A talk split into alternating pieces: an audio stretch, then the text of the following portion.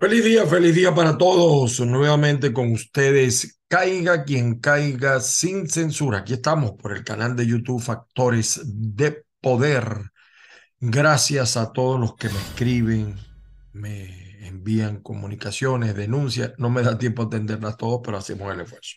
Las bendiciones del Padre Celestial para todos y cada uno de los que ven o de los que oyen este programa. Estamos también a través de avilaradioonline.com y azúcarfm.com. Uno transmite vía digital para todo el mundo y el otro para el público hispano en Europa. Mi nombre es Ángel Monagas. Me puede buscar en Twitter, en Instagram, en TikTok como arroba Ángel Monagas, todo pegado. bueno, señores, han pasado algunos días de la explosión de lecherías. Y nos hemos hecho algunas preguntas y nos hemos hecho algunas presunciones. Es más, no confío en las presunciones de eh, la gente del gobierno, los que han investigado. Hay una verdad oculta y que además producto de el diálogo y todo esto que se ha venido hablando y la cumbre de Colombia hemos dejado por alto. Pero yo quiero que vean este video de la explosión.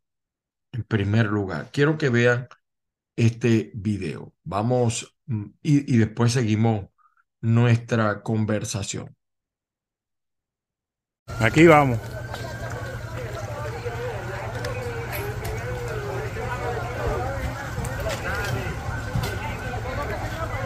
Todas las casas han reventado, todas. Todas. Pareciera que fue una guerra, un misil, una vaina, Dios mío. ¿Vieron ustedes la magnitud de esa explosión? Eh, la gente que ha investigado esto señala que es una explosión, simplemente una explosión de gas acumulado. En Venezuela hemos tenido todos esos problemas de una u otra manera, lo hemos conocido. Yo en Maracaibo conocí bastantes casos de eso, en Maracay también, en Margarita, eh, eh, situaciones que se daban similares a, gases eh, que, que estaban como decir que una casa explotaba por gases acumulados. Pero vieron la dimensión de eso y más adelante les voy a mostrar otra cosa. Ahora, tengo los datos aquí, algunos datos que me han enviado gente más preparada que yo en esta materia y que investiga más esta materia, pero ustedes saben que la libertad de expresión en Venezuela no existe. ¿Quién es Ernesto Guevara, el dueño de esa vivienda? Es un contratista de Anaco. No está en Venezuela desde hace años. Algunos dicen que está en Texas en Houston específicamente, tiene enemigos por montón y hasta en la investigación nos extrañó que había una comisión eh, antidrogas también investigando. Eh, hay dos muertos, ¿no? Lamentablemente los que menos tienen que ver en el asunto, hay dos muertos y tres heridos hasta ahora. La explosión fue muy fuerte, no hubo humo negro, no hay olor a gas, Hubo polvo que levantó la explosión, no hubo fuego. Las voladuras controladas producen lo que llaman ondas expansivas de largo alcance, dependiendo de la cantidad de explosivos y demuelen estructuras completas. Ese hongo de polvo no es por bombonas, no tampoco la gasolina, gas no es. Eh, esa, eh, ese, ese olor que estaba allí y además, yo, yo, que yo digo que el gas no hace eso porque el gas rompe paredes, no baja las estructuras de concreto. Eh, bueno, eh, hay muchas cosas allí eh, extrañas. Curiosamente llegó Nelson Moreno, alcalde de Puerto La Cruz, y el gobernador también Marcano se hizo presente y están sacando a la prensa como por, por grupitos, ¿no? Eh, en principio están pensando que es un atentado contra el propietario de la casa, porque él fue también un alto gerente de, de PDVSA. Sé que ya van dos muertos, tres, siete heridos, hay, hay alguna información. En el sitio huele a pólvora y cuando huele a pólvora, uno empieza a especular. ¿Qué, qué, qué pasó allí? Eh, los Guevara, por cierto, de Anaco, son los mismos dueños del Beach Tennis de Anaco. Y algunos dicen, especulan, que hasta pudiera tratarse de un mal manejo de un explosivo de militar, un explosivo militar. Ahora, yo quiero significar esto. Estamos en presencia de un nuevo acto que Nicolás Maduro y su gobierno, legítimo o no legítimo, no quiere reconocer. Eh, eso sucedió en Pueblo Viejo, Pueblo Nuevo, Pueblo... Ese que fue lechería, en el estado de. Eh, la enorme explosión, por supuesto. Eh, fíjese que es importante esto, ¿no? La comunidad que fue entrevistada, que fue consultada, describió esto. Eso no ha salido, creo que no ha salido a la luz pública en Venezuela porque todo está bajo un gran hermetismo, como un bombardeo. Eh, por cierto, la periodista Maybor Petit eh, lo señaló así, aunque ella no está en el sitio, lo describió así por información que ella recibió. Y, la prensa local dice que se sintió un gran estruendo en toda la zona norte de la ciudad de, de Lechería. Algunos dicen, no tengo pruebas de esto, pero algunos testigos y algunas personas que han conversado con ellos, especialistas militares, que la fuente nos suministra la información, parece que fue un misil. Eh, algunos expertos militares ya retirados que fueron del DARFA, eh, al observar los escombros, eh, muestran como un patrón de derrumbe de arriba hacia abajo, lo que no es típico en los derrumbes que son mm, parte de explosiones mm, de acumulación de gases. Eh,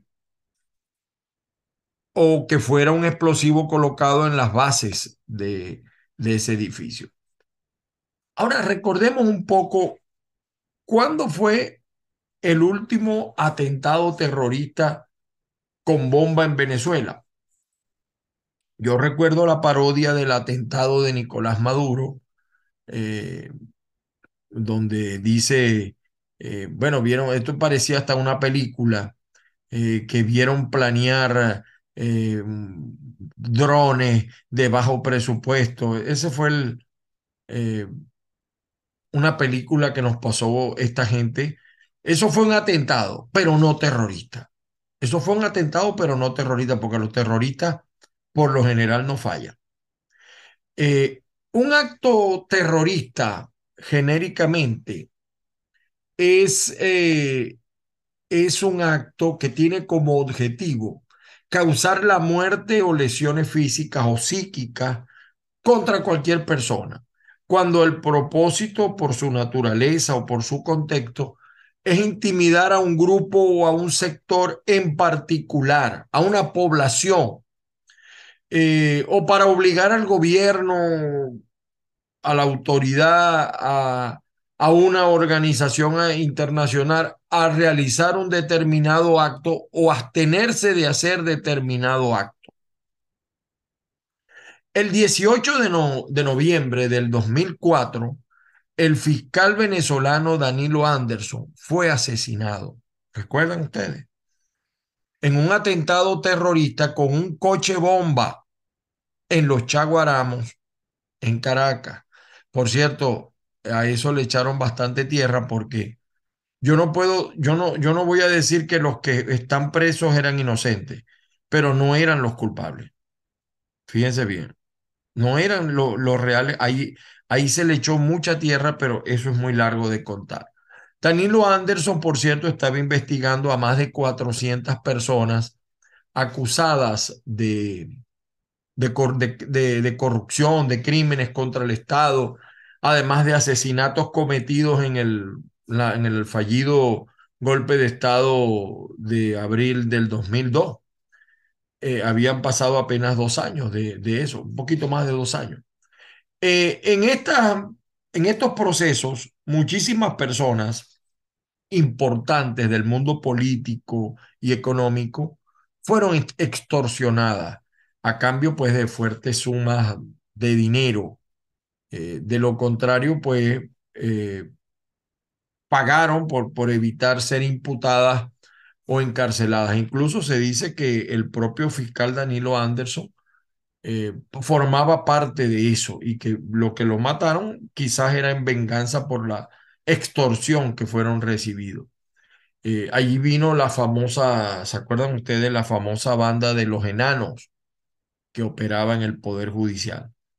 Este evento fue adecuadamente calificado de atentado, porque lo que se buscaba pues era darle una parada definitiva al gobierno para que dejara de estar haciendo fechoría. Ahora, cosa que por cierto no se logró. Ahora, ¿de qué se trata este atentado? ¿A quién va dirigido?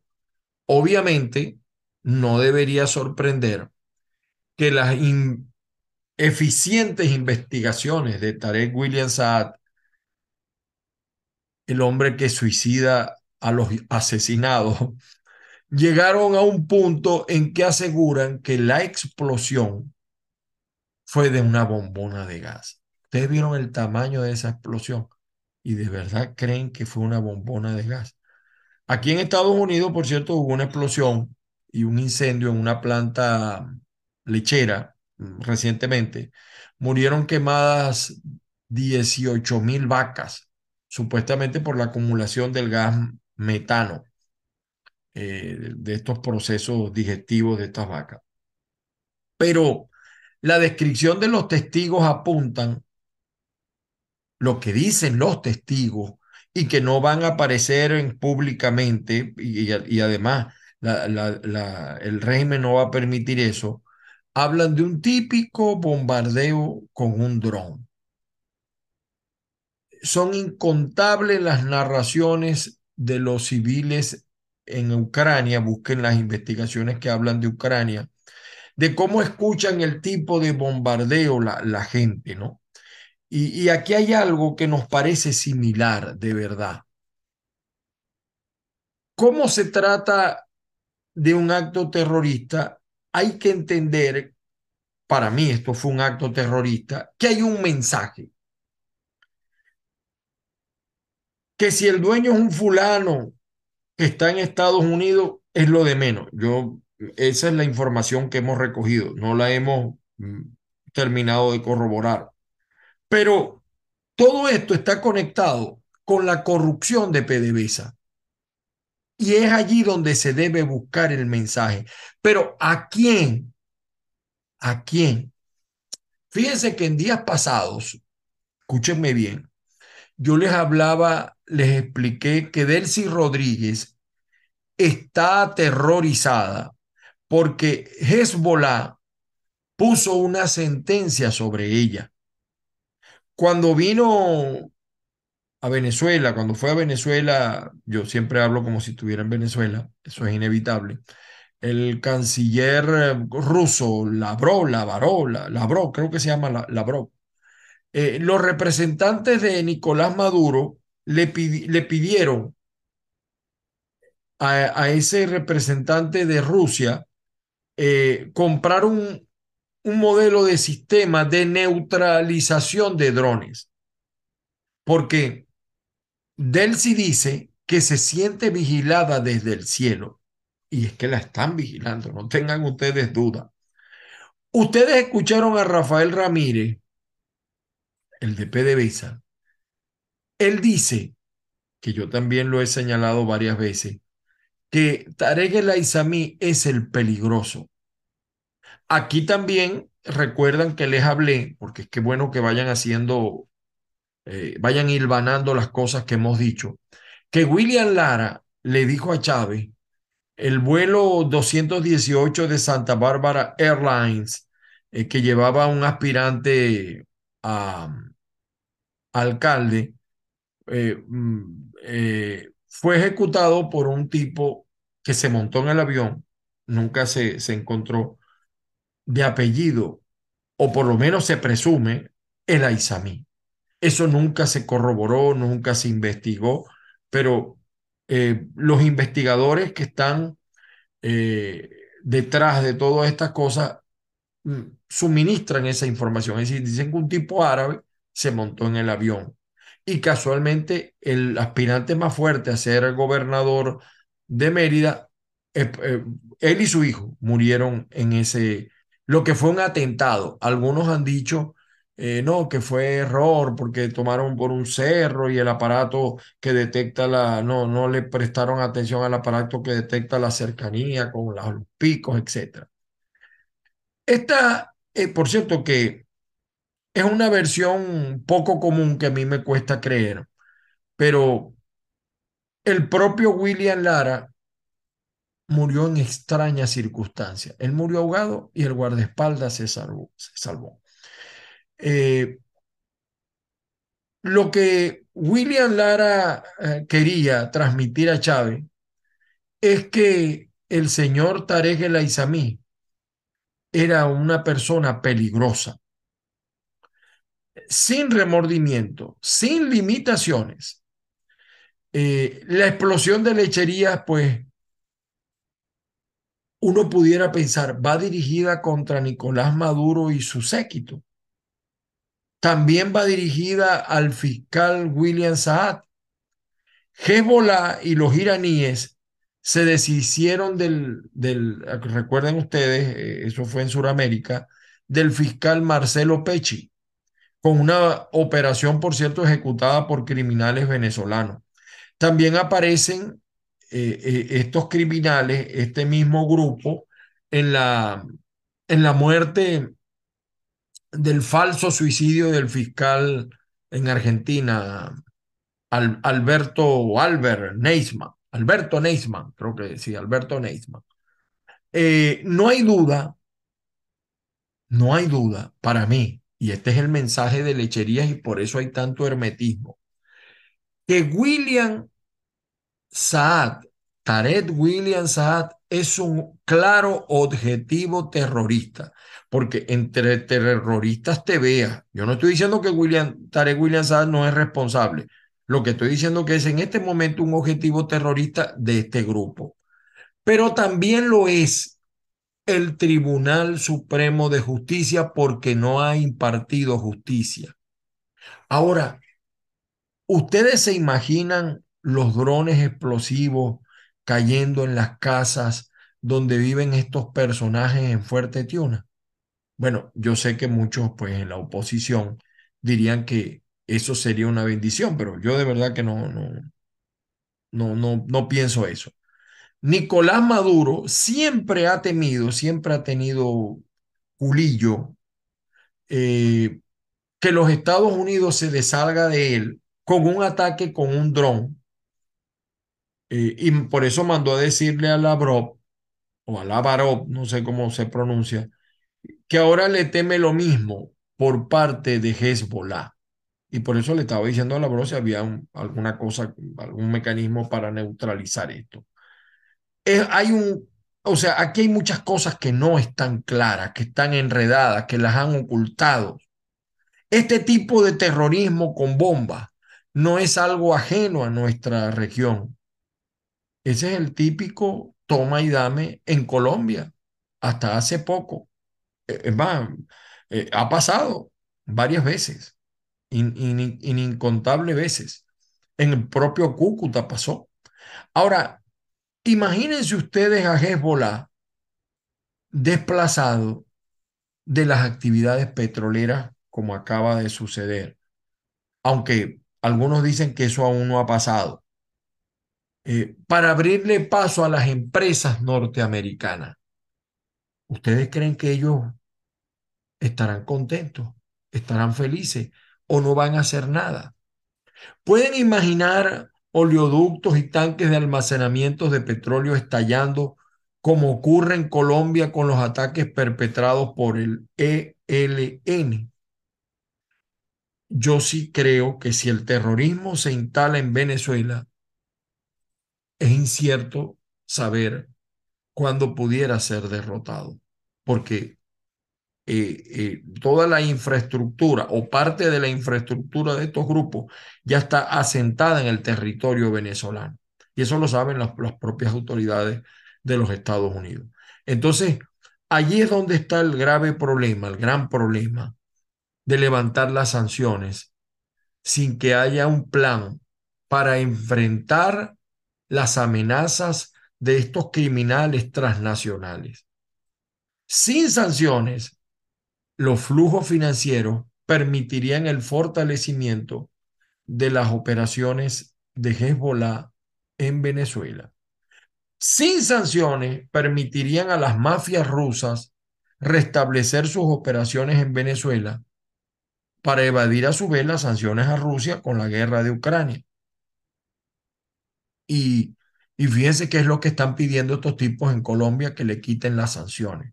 Pero hasta ahora todo sigue igual. Lo de Colombia fue para, a mi juicio, yo no sé por qué Gerardo Blay dice eso, porque yo veo a los tipos igualitos que les regresen a William Saá, que les quiten las sanciones y ahora también que le quiten la investigación de la Corte Penal Internacional. Y Diosdado acaba de decir que cuidado y si no son las elecciones en agosto. Ellos son capaces de todo. Y los chavistas tienen una característica que lo he dicho muchas veces. Dicen lo que van a hacer. Esto que vemos aquí es algo de verdad que el asesor del presidente Biden, Juan González, que es de origen colombiano, pa parece que no nota eh, en ese apresurado impulso de eliminar las sanciones. Y, y fíjense que hay un grupo de mafias, lo tengo que decir así, del narcotráfico, aliadas a Gustavo Petro, que están utilizando a Venezuela para el lavado, para así poder evadir los controles que aún se mantienen en las transnacionales financieras de Colombia. Ahora, esto está pasando y yo quiero que ustedes piensen algo. Nos quisieron entretener con la ida del boborote de Guaidó. Nos quisieron entretener con la cumbre de Colombia, que al fin y al cabo eh, eh, quedó allí al aire porque realmente no sabemos, es, eso que se aprobó no se ha materializado. Tenemos una comisión de primarias que vive de retraso en retraso. Y la pregunta es, Tarek El ¿dónde está? ¿Por qué todavía no aparece? Les tengo este dato. Anoten este dato de buena fuente. Ya no está en Fuerte Tiona. Los satélites de Estados Unidos no lo detectan allí. Se mueve Taret, porque le repito, es un hombre bien peligroso y bien preparado. Se mueve con un equipo de seguridad en camionetas Land Rover con blindaje de última tecnología, traídas del exterior tipo Beirut. Sus movimientos incluyen una casa búnker en Galipán. Si Taret se está moviendo, simple, es que tiene poder. Todavía Tarek tiene poder. Él no necesita estar en, el, estar en el gobierno para demostrar su poder.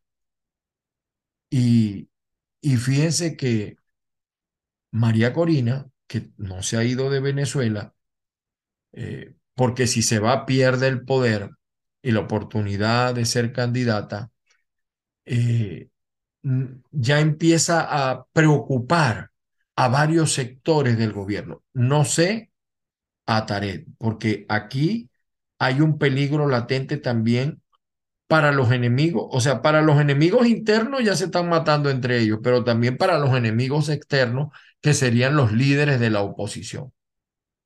Si Taret la Aizamí se va de Venezuela, pierde el poder. Algunos han dicho, y hago esta referencia porque algunos han dicho, mira, ¿Por qué María Corina no se va de Venezuela? Porque pierde el poder. Fíjense cómo salió Guaidó, ya perdió lo poquito que tenía, que era muy poco, y lamentablemente la prensa de Estados Unidos no lo, no lo ha reflejado. Era muy poco, tiene un gran rechazo. Incluso aquí en el propio Miami hay mucha gente que está loco por encontrárselo para decirle cuatro. Eh, yo no estoy en ese bando, yo respeto esa cosa, esa situación. Todavía no sabemos si ya la esposa y la hija están aquí. Bueno, todo eso que ha pasado con él.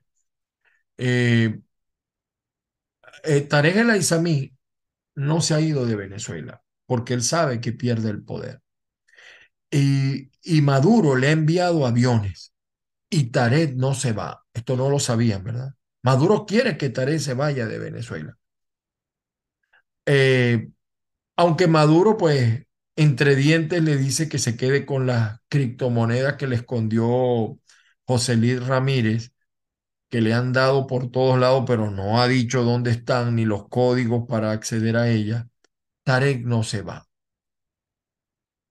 Yo sí creo que Tarek no está diluido, que Hezbollah invirtió tiempo y recursos y no va a dejar ir a Tarek así como así. Es mi opinión, es mi opinión. Y yo quiero que ustedes vean, eh, déjenme ver si lo localizo.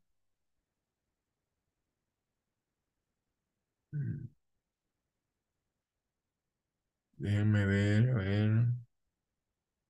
Yo quiero que ustedes vean, miren, esto aparece en Infobae, la explosión, ¿ven?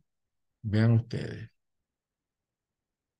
Miren, ya ese video lo vimos. Miren ustedes, ¿ven? Gases acumulados y acabó con casi toda la manzana. Miren, ven, vean.